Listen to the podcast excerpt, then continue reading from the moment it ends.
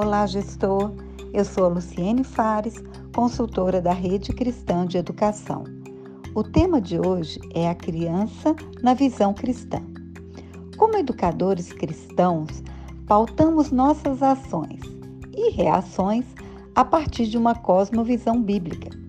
E a Bíblia nos mostra, em algumas passagens do Novo Testamento, como era a relação entre Jesus e as crianças. Todos conhecem o episódio onde os adultos repreenderam as crianças porque estavam simplesmente agindo como crianças e querendo estar próximo de Jesus. E Jesus as trouxe para si e as abençoou. Jesus nos deixou vários ensinamentos com esse acontecimento, mas quero destacar aqui um que cabe bem para o contexto de uma escola cristã.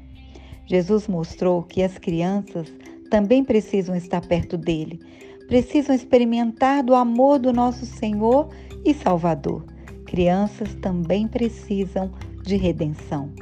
Se analisarmos o contexto do acontecimento, podemos tirar grande ensinamento para esse tempo de pandemia que estamos enfrentando. Nesta passagem que eu citei, Jesus estava indo para Jerusalém. Ele estava a caminho de Jerusalém.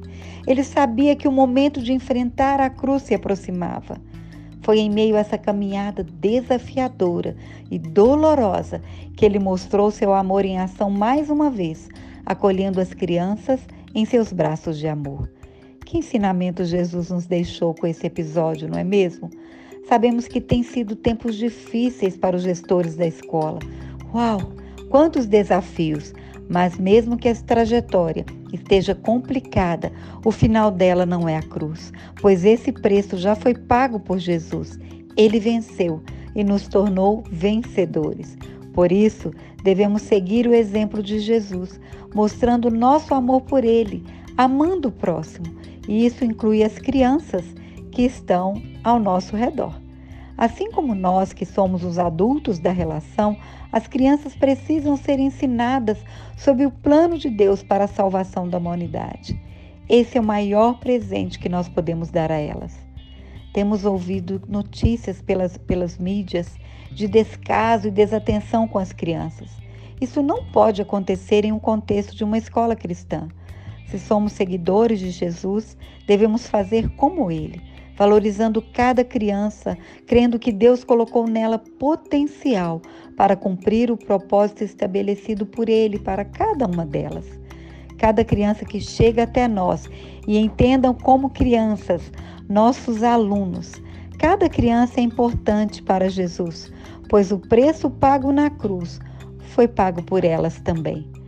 E assim nós, como seguidores de Jesus, fato que nos denomina como cristãos, devemos também valorizar esses pequenos semeadores do amanhã.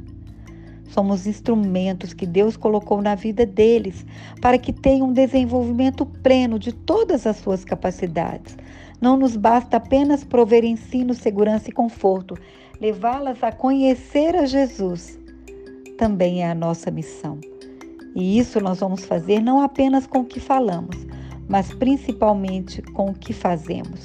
Nosso exemplo gera aprendizado. Outra passagem bíblica que podemos refletir é o milagre da ressurreição da filha de Jairo. Quando Jesus chegou, a menina já estava morta e Jesus devolveu-lhe a vida.